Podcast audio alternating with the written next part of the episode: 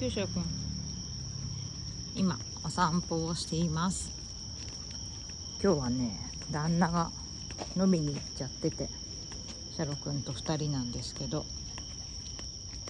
行こう。秋の虫がねすごい鳴いてる、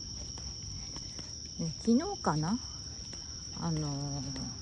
ー、日常ノートさんの旗本さんのねあのステレオで撮れるっていうアプリあれを入れてみて今試してるんだけどどれだけステレオに撮れるのかってやつをね。でもねあの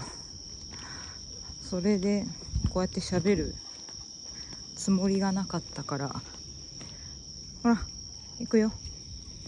ウィンドスクリーンを持ってくるのを忘れてしまって風の音が入っちゃうんじゃないかと思ってるんですけど。喋りたいこといっぱいあるんだよね。クリスさんのチャゲアスのやつも。あとねクリスさん昨日かな。僕がビーズのファンになったきっかけはみたいなことをおっしゃってて。これね実はね私もねゆくゆくめっちゃ捨ててめっちゃ自分で噛むなよ。めち捨て本館の方でね喋りたいと思ってたんですよね。あまっすぐ開いて。はいおいで。ここから危ない。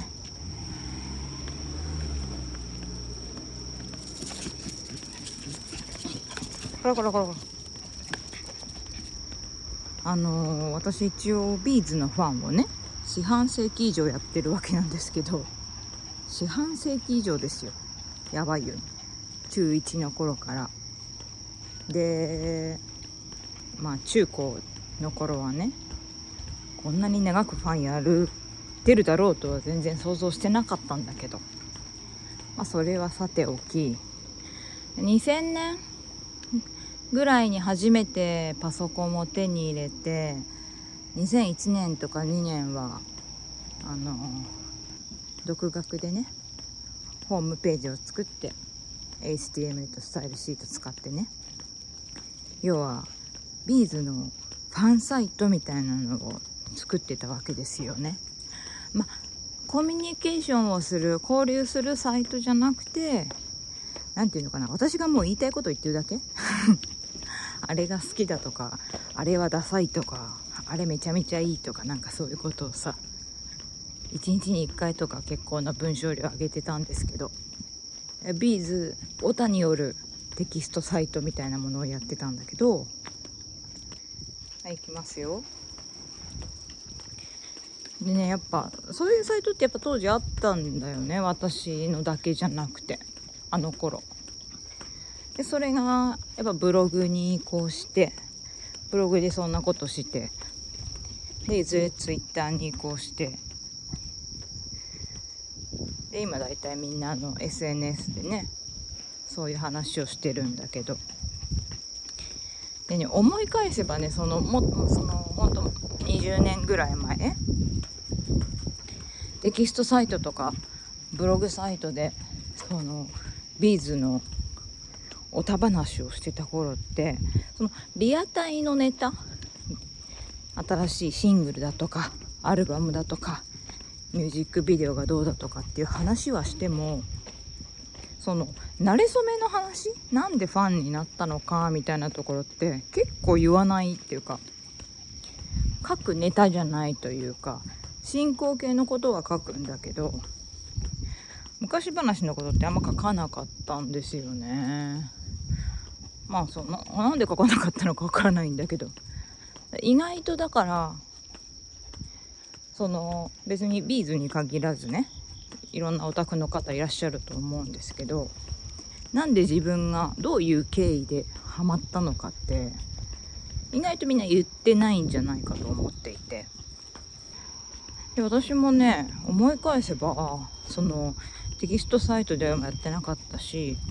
あブログでに移行してからも語ったことってなくて。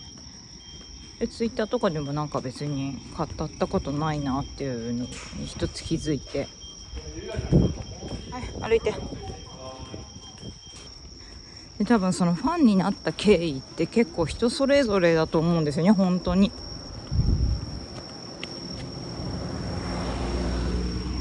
その友達が好きだから友達聞いたのから自分も好きになったとかまあ子供の頃なんでありがちなのがお兄ちゃんお姉ちゃんが聞いてたとか親が聞いてたとかね。でまああとはあるあるなのがまだ当時はほらテレビがね結構みんなの娯楽だった時代だからドラマのタイアップになってたとか。ほらほらほら。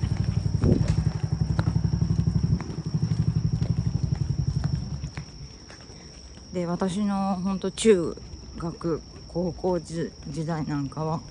本当カラオケがヒット曲はみんなカラオケで歌われる時代。カラオケがよりヒットを後押しした時代みたいなところがあったからはい今日そういう出会いもあっただろうし。でね話は戻って自分がそのビーズにハマったファンになってしまった経緯を思い出すとまあやっぱりそのちょっとユニークっていうかやっぱこれは私だけのストーリーだなっていう内容なんですね。あやっぱどっかでちゃんと一度まとめてというかちゃんとそこの部分を話しておいた方がいいなと思っていたんですけどそれをカッパさんに言ったら「カッパと人妻の夜」で話そうよって言うからまあいずれねカッパと人妻の夜で話すかもしれないですけど、まあ、もしタイミングがねいつまでも来なかったらメチステ本館の方でまるっとまとめて喋ろうかなと思ったりしているという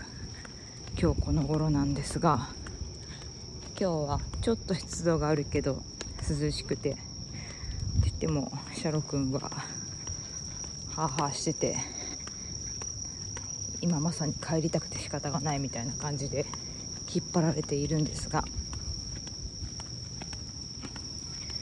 帰ったらお蕎麦を食べようと思ってます。